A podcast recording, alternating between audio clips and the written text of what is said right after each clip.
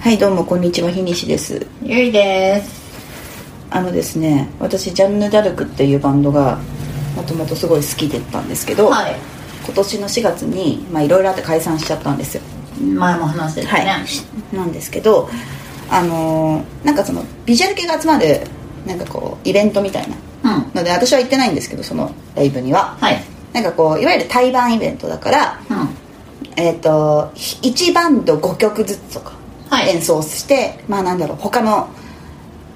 バンドのファンとかも気に入ってくれたらなんか自分たちのファンになってくんねえかなみたいな目論みもありつつの、うんまあなんかそういうビジュアル系ばっかの、うんまあ、イベントだったらしいんですけど、うんその中にあのデイジー・ストリッパーっていうバンドがいてはい私もそのバンド見たことはなくて名前だけ知ってるんだけど、うんそのデイジー・ストリッパーさんがあのもうジャンヌ・ダルクが好きだらしいはいののなんかボーカルの子かなでがあの5曲5曲中4曲をなぜかジャンヌ・ダルクの曲をやったっていう暴挙に出たっていうのがほう すげえツイッターで話題になっててほもうジャンヌ好きだった人たちの間ではえー、みたいなうん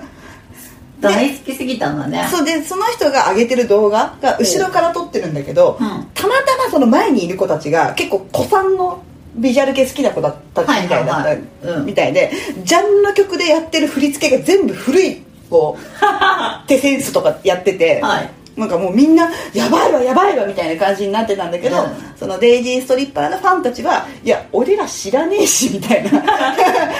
なんかむしろこれで別にお客さん取ってこれなくないみたいないろいろ賛否をねほう呼んでたみたいな話があったんだけどなるほどまあ、でもなんか、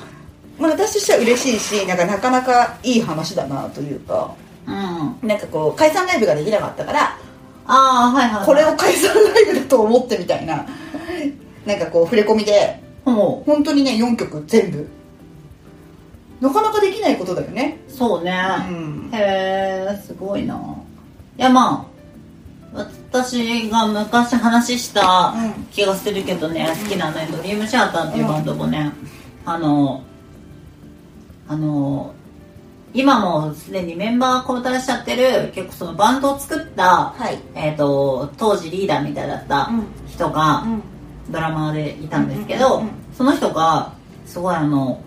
同じ土地でうん2日ライブをやるときに、うん同じセットリストをやるのをすごい嫌ったの、はあはあはあ聞く側としてうんそれつまんないだろうっつって、であの2日目全然セットリストを変えてくるっていうことをやってたんだけど、うんその中で他のバンドの、うんてか自分たちがそのキッズの時に好ああ聞いてきだった、うんそうバンドのうんアルバム、うん1枚丸々コピーカバーみたいなこととかをやってたすごいねなんかもう愛情をねすごいね、うんそういうふうに全面でそうやってなんかそれこそメタリカとかあーピンク・フロイドとかのうんうんうんその名盤のカバーをごそっとやってて結構ねそれのライブ音源をね、うんあのなんかじ普通にちゃんと録音して、あのネットオンリーで、うんあのサイトで販売したりしてたへえでもそれはなんかどっちのファンも嬉しいのそかうなそうそう、多分ファンはね嬉しいと思うんだよねそういうなんかルーツをうんうんうんうん知るのって、こちらが見つかりました。 何かが見つかっなんたかまたおっしゃってたっぽいすいませんいえいえあでもそれは確かにそうですよねでもなんかやっぱあれですよねなんだっけマークファンさんマ何ークポートマイク・ポマイークトポのーマイマイマイク・ポートマイクポーのトそうだそうだその人がそういうそうそうそうそうそういうのが好きなんだよねへえんかでもそういうこうバンド同士のつながりっていいですよねそうなんだようねんすごいわかそういうのすごるいね楽しいんですよなんかねでも確かにそのデイジー・ストリッパーさんのファンの言うこともわかるのが、多分私とかはそのジャンルが好きだったからそれはそれはありがとうございますっていう気持ちなんだよねはいはい、はい、それはそれはありがとうございますなんだけど、うんじゃあデイジー・ストリッパーのライブにそれ聞きに行くかって言われると多分それとこれとは話が違うんだよね、はい、そうねね、そこは確かにそのね実際にバンドのファンの子たちにとっては、うんいや正直曲知らねえし、うんえみたいなうん気持ちになるなんかだから私行かなきゃよかったって言ってる子もいるんだよねはいはいはいうんいやそれは難しいとこだなとそうね、えーそうなんだよね確かにうんそれはあっうて、んその結構全く興味ないとか聞いたことないうん曲のカバそうーかばっかされると結構スーンってなるよねうん、なんだみたいなね、うん、その知ってる人だったら超楽しいんそだうけそうどそ置いてきぼりになっちゃうんだようねそうなんだよね多分わかるうんだからやっぱその現場でもだからじゃじずーっとビジュアル系を好きだ例えば私と同い年ぐらいの人とかだと他のバンドのファンとして来ててもあジャンルだっていうことでうん座ってたのが立ち上がってくれたりとか、はいはいそういうのは結構見受けられたんだって、うんでも最後の曲はさすがに自分たちの曲をやった時に座っちゃったりとか、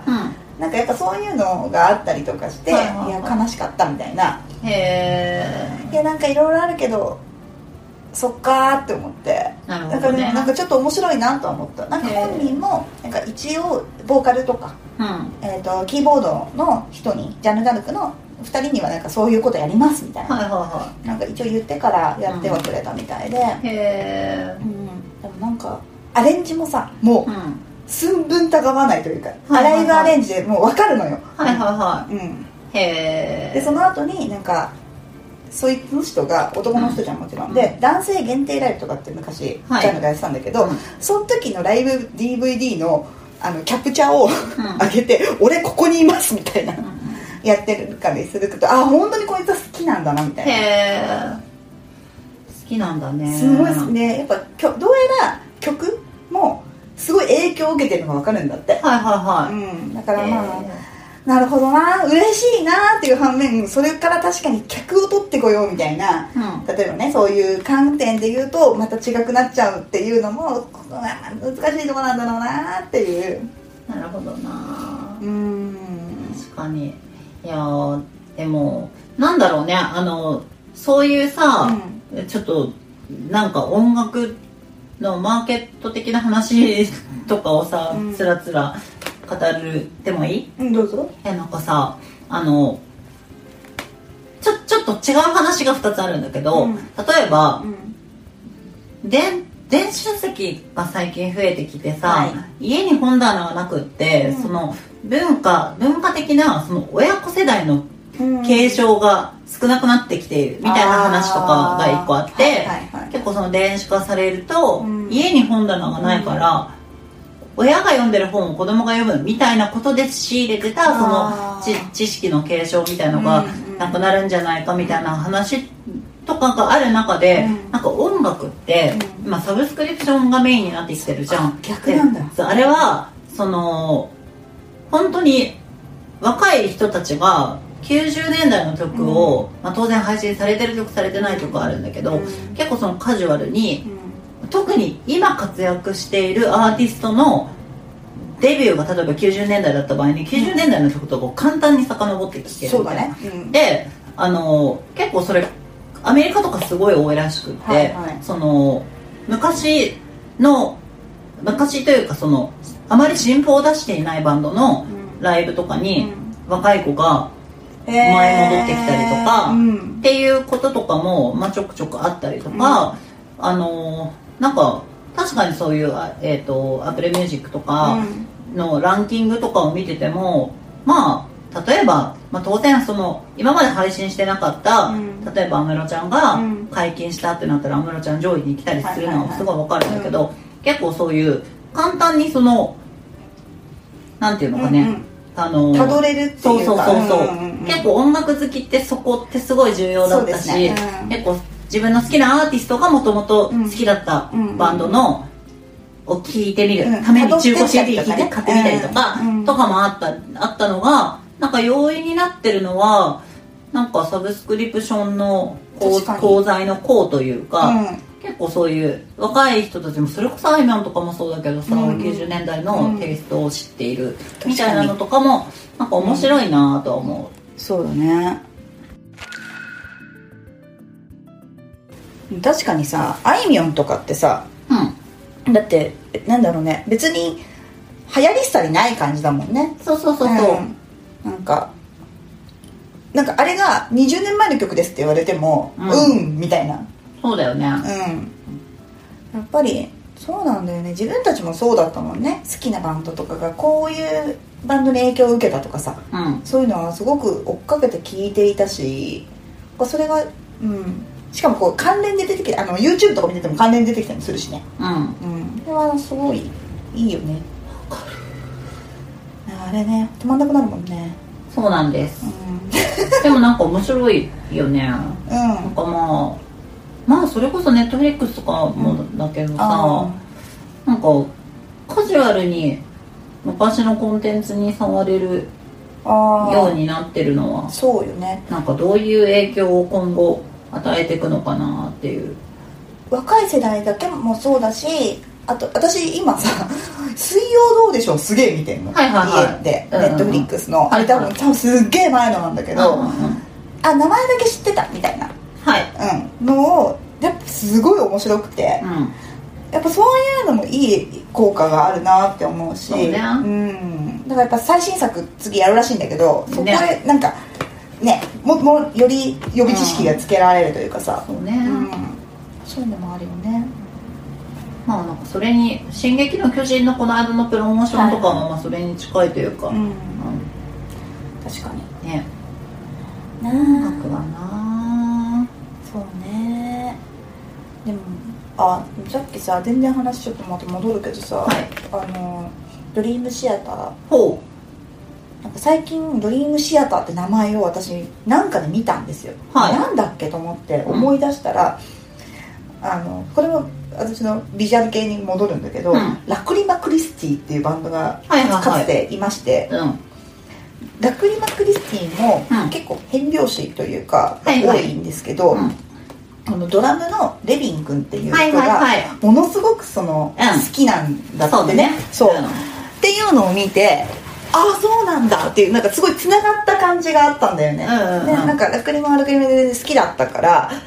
私はそんなことを全く知らなかったんだけど、うんこういいなと思ってた曲とかが、うんなんかゆいさんがいいなって言ってたその人とちゃんとつながってどうのみたいな,、はいはいはいなんか音楽の面白さみたいなところあるじゃないですか、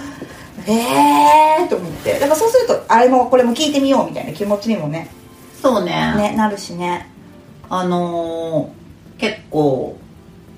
90年代のビジュアル系とかはそれこそ前も話したけどシャムシェあーードとかもあのードレミさんが好きだったりとかう、んありましたからねねなんかこうシャムシェードとさラクリマクリスティだとさやっぱ全然なんていうかその出してる音の毛色はちょっと違うじゃないですかそうねうん、けどなんかルーツがそういう風になってるのとかは面白いし、あの辺りのバンドってみんなデッドエンドが好きだったりとかするし、はいはいはい うん、スーパーおばちゃんトークだもしょうがないよんしょうがないねしょうがないよ人は否定してもしょうがないしょうがないこればっかりはい致し方がないいやーね今年もあと2本ライブに行くけどえー、いいなぁちょっと私のライブはあとい決まってんの1本ぐらいかなあ違う3本だは1本がグレイあほなんか行けることになってるううんグレイで12月が2本でうん1本が、えっと、これはちょっと毛色が違うんですけどナンバーガールはい取れてほう見れなかったやつはいそはいはうでルナシーいはいはいもうえっとなルナシーはあのクリスマスに毎回やってるえあそうだねそうそうそれに行って終わりますなあなんかもうこの冬ウーバーワールド見に行きたかったなウーバーワールド取れないよね超取れない取れないよね東京ドーム12月のね、うん20日ぐらいにねうん東京ドーム 2days やるんだって、あそうなんだえそれ取れないのもう全然それだとマジかうんしかも1日男性限定えー、ドームでドームの4万何千人を、まあ彼らね、うあの私あんま言ってないけど、うんウーバーワールドクソ好きなんですんよ、うんうんうんでで彼らって結構初めの頃ってそれそれこうそ、んえっ、ー、となんだろうシャムロックとか、はいはいはいはいはいあのの当時2009年とかな、まあ、デビュー当時とか、ナノセカンドナノセカンドはで結構まあまあ5年以内ぐらいだかあらそうなんだ最近なんだけどだから激動とかのうんうんとかぐらいまでうん結構そのアニメのタイアップ主題歌タイアップもあって、女性ファンが多かったんだよね、うんイメージそうそう、んだじゃんうんでけど結構その本人たちもそれをすごいコンプレックスとしてうん持っていてそのなんか男に好かれる男でいたいみたいなうん結構でなんか途中からね結構そのバンドの毛色も変わってきたというかなんかちょっと男ゴリゴ男リなしてる感じでうんでそのファンのうん層うも、んそのもっと男フはいァンを増やしたいっつって、うんなんかねその男祭りっていうのと女祭りっていうのがあの、んうんうん男限定ライブ、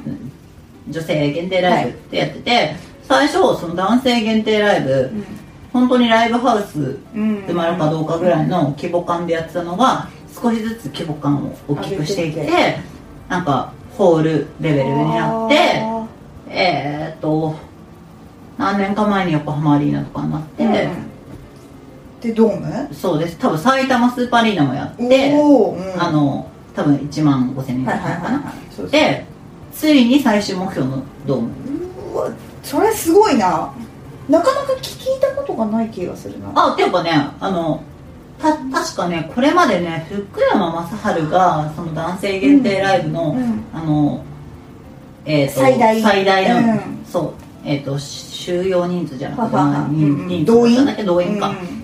なんかそれを塗り替えたのはあそうなんだすごいね彼はすごいんだよねそっかそうちゃんと見たことないんだよなチケット取れなかったしファンクラブ気がついたらもう抜けちゃってたのであるあるですねだから私はライブ行くのはオーペスだ おあのうんスウェーデンのスウェーデンうのんプログレッシブヘビーメタルのバンドが12月に来日するのでそれにおおいいですね場所は場所かなあそう忘れたあでもね私外国人も見るよ来来年だけどグリーンであはいはいはい、はい、来るじゃん来るね、うんなんかてかそのグリーンデーすごいんだよんてかグリーンデーの前後がやばいのやばいうん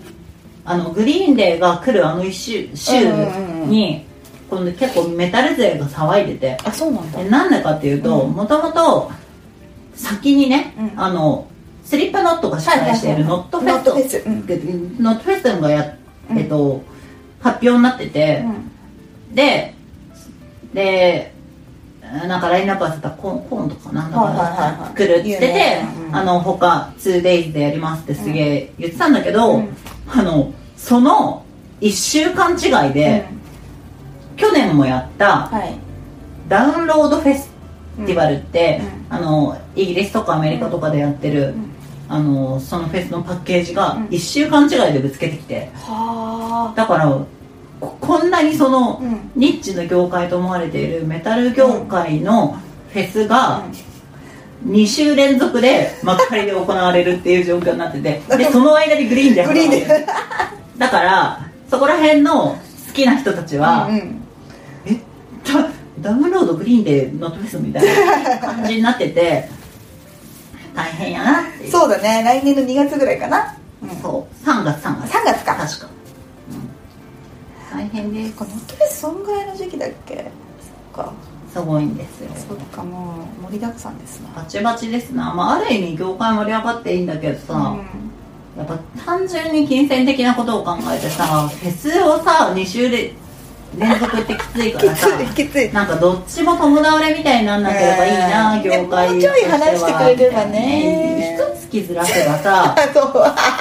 今後体力的な問題はあるよまあねね、そう予定もあるうんしそうさうそうそうそん